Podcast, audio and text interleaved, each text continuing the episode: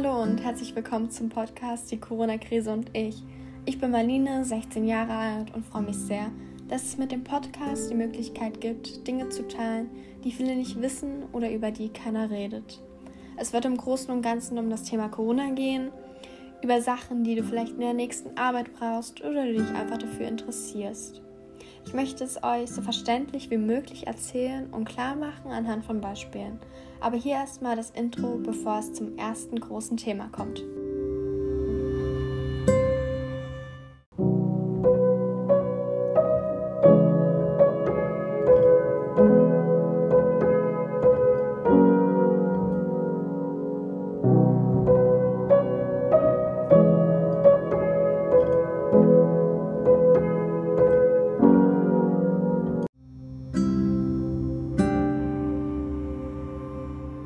In der ersten Folge wird es um Corona-Bonds gehen. Aber was sind Corona-Bonds überhaupt?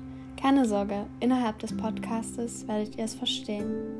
Ich bin ehrlich, als ich den Begriff Corona-Bonds gehört habe, hatte ich auch keine Ahnung und habe erstmal im Internet recherchiert.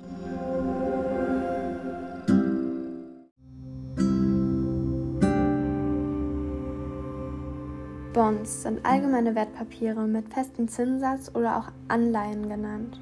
Aber stopp, bevor es weitergeht, noch eine kurze Erklärung. Mit Anleihen ist gemeint, dass die Anleihe die allgemeinen Wertpapiere sind, welche dem Gläubigen das Recht auf die Rückzahlung und die Zahlung der vereinbarten Zinsen gibt.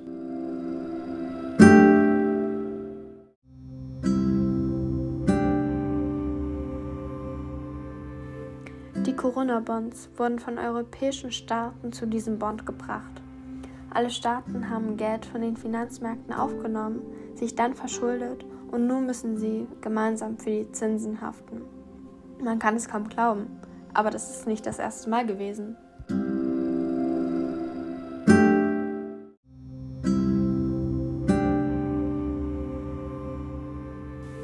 Doch Mario Draghi, der Chef der Zentralbank, kündigte den Kauf der Euro-Staaten an und es beruhigte sich die ökonomische Lage doch die politische Lage hingegen nicht.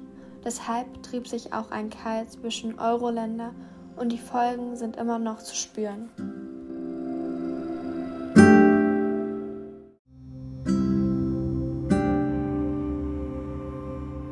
Ein weiteres Problem, das im Jahre 2015 keine Institution geschaffen hat, um gemeinsame Wirtschaft und Finanzpolitik zu betreiben. Die neuen west- und südeuropäischen Länder forderten die Corona-Bonds an, damit die Euro-Staaten gemeinsame Anleihen auflegen und durch deutsche Kreditwürdigkeit niedrige Zinsen zu zahlen müssen.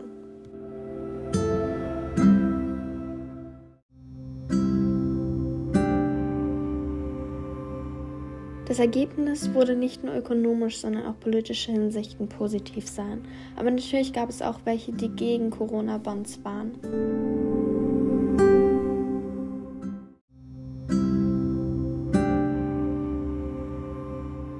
Ist nun nicht mehr für Bündnisse der vereinzelten Staaten zuständig.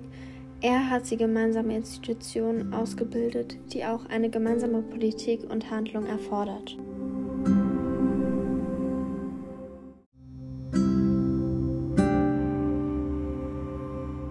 DD-Organisation findet Corona-Bond ist ein nötiger Schritt der europäischen Integration.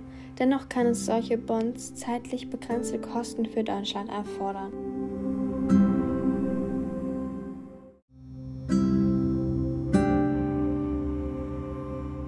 Zum Schluss möchte ich noch ein paar Pro und Kontras ansprechen.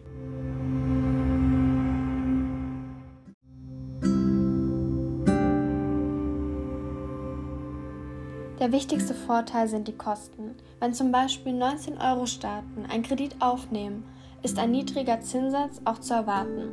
Wenn dann aber Frankreich ganz alleine einen Kredit aufnimmt, wäre das nicht so.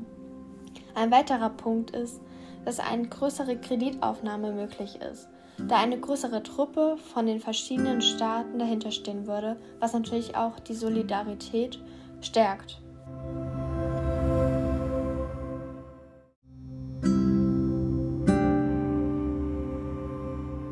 Es gibt leider auch Nachteile. Eine neue Institution ist natürlich auch nicht schnell verfügbar und dauert bis zu sechs Monate, bis sie endlich genutzt werden kann. Die Sorgen sind natürlich, dass es nicht nur um die Corona-Zeit genutzt wird, sondern noch länger.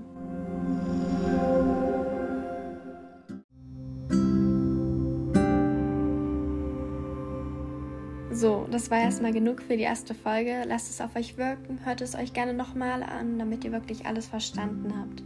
Wenn ihr irgendwelche Themen angesprochen haben wollt, dann schreibt mir das gerne. Ich freue mich über eine Rückmeldung. Ich bin Marlene und wir sehen uns bei der nächsten Folge wieder. Bleibt gesund.